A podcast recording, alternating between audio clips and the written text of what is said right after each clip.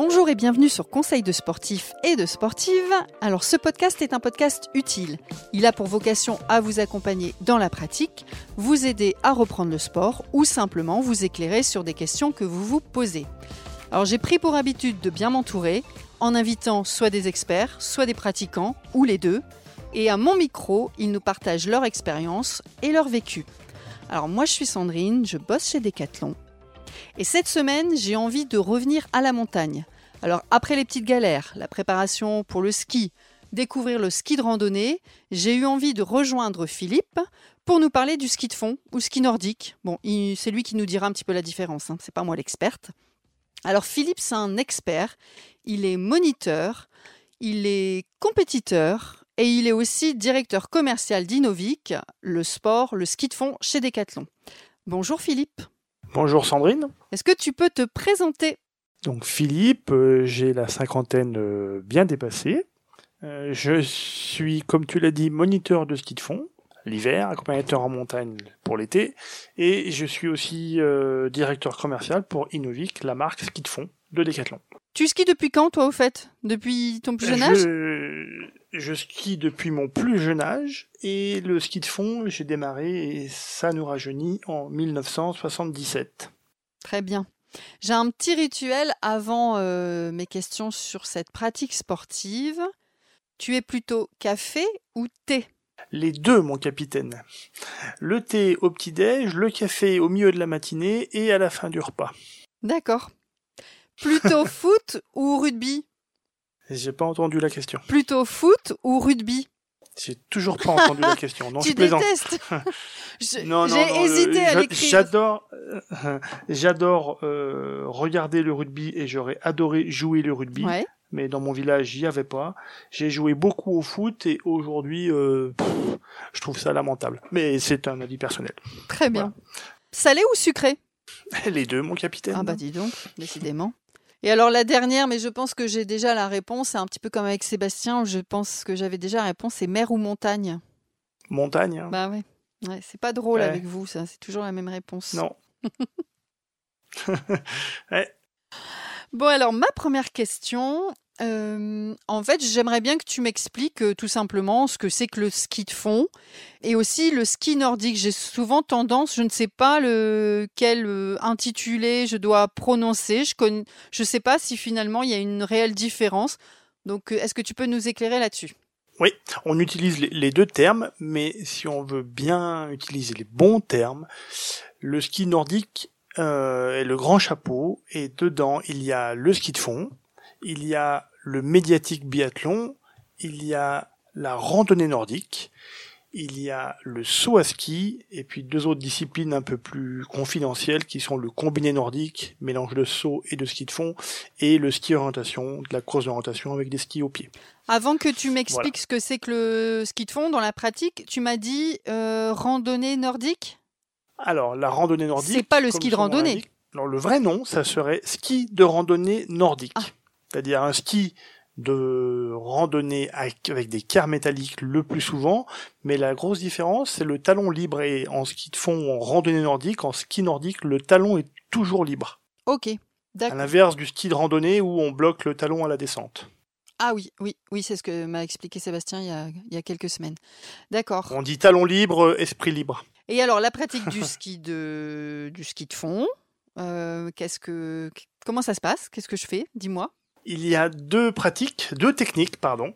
Euh, la technique qu'on appelle classique, la technique traditionnelle, qui se pratique depuis très longtemps dans les pays nordiques, où on pratique euh, dans des rails, hein, une trace où on avance un peu comme en marchant naturellement, et ce qu'on appelle le skating, ou le pas de patinage, pour nos amis canadiens, euh, qui se pratique avec les skis divergents, un peu comme le patin à glace ou le roller, mais avec des bâtons. Oui. Le skating nécessite une piste préparée, absolument.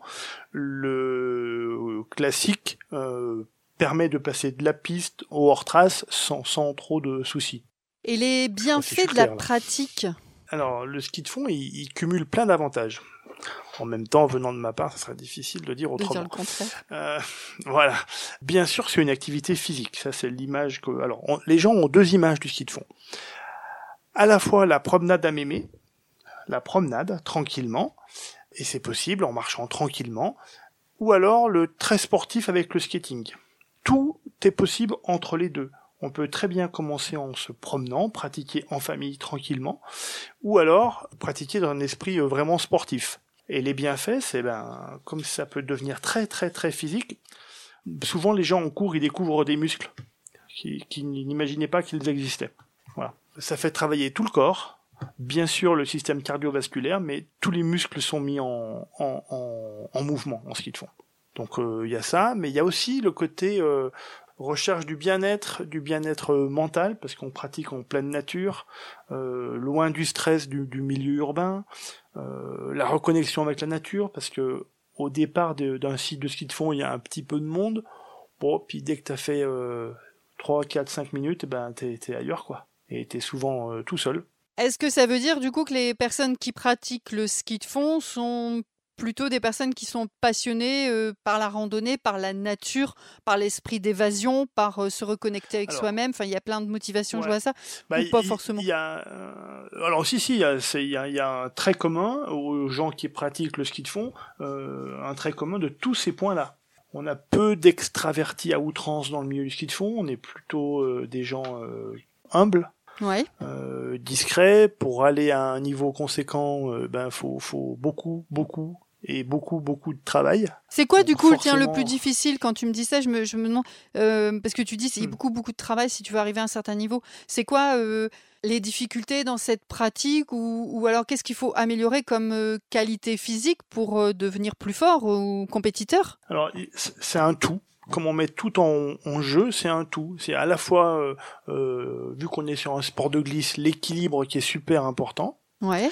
mais aussi euh, toutes les capacités cardiologiques et, et, et musculaires à développer. quoi. Le fondeur ou la fondeuse de haut niveau est un, un athlète complet. Tu peux démarrer à quel âge le Alors, ski de fond pour devenir un ouais. fondeur ou une fondeuse aguerrie? Alors, je dirais que la règle d'or, c'est surtout à l'âge où l'enfant a envie. À partir de deux ans, c'est possible pour certains enfants, mais surtout, surtout, faut pas les pousser, les obliger. Euh, si ça, si ça pleure, c'est que c'est pas le moment. Faut réessayer plus tard, s'ils en font la demande. Euh, sachant que dans l'apprentissage du ski, les premières années sont très vite comblées. S'il y en a un qui a commencé à deux ans et l'autre à trois, euh, quelques années plus tard, il y aura, ça ne sera pas la différence en tout cas. Oui, ils vont en rattraper. Enfin, on peut rattraper ça le niveau très vite facilement et tous être au même euh, au voilà. même niveau du coup. Donc on peut voilà, commencer donc... très jeune et on peut aussi en faire euh, très longtemps. J'ai l'impression. Je pense qu'une fois tu m'as parlé de personnes qui étaient euh... on a des, des gens qui ont dépassé allègrement les 85 ans, qui skient à minima une fois par semaine, quoi. D'une part parce que la chute en ski de fond, elle, elle n'est pas impossible, mmh.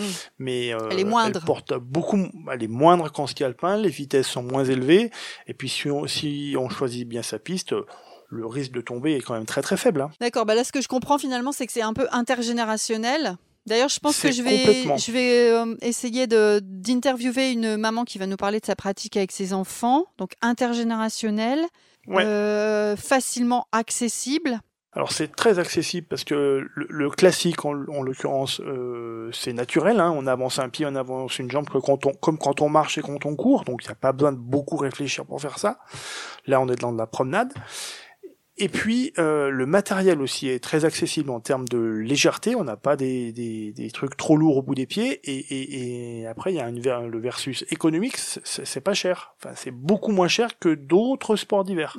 Si je veux commencer demain, Philippe, je prends quoi en termes d'accessoires, d'équipements, de vêtements? La, la, petite panoplie euh, facile, ça serait quoi? Partant du principe qu'il fera beau, un, équipement de de sport, euh, de jogging, voire de randonnée, fait très bien l'affaire.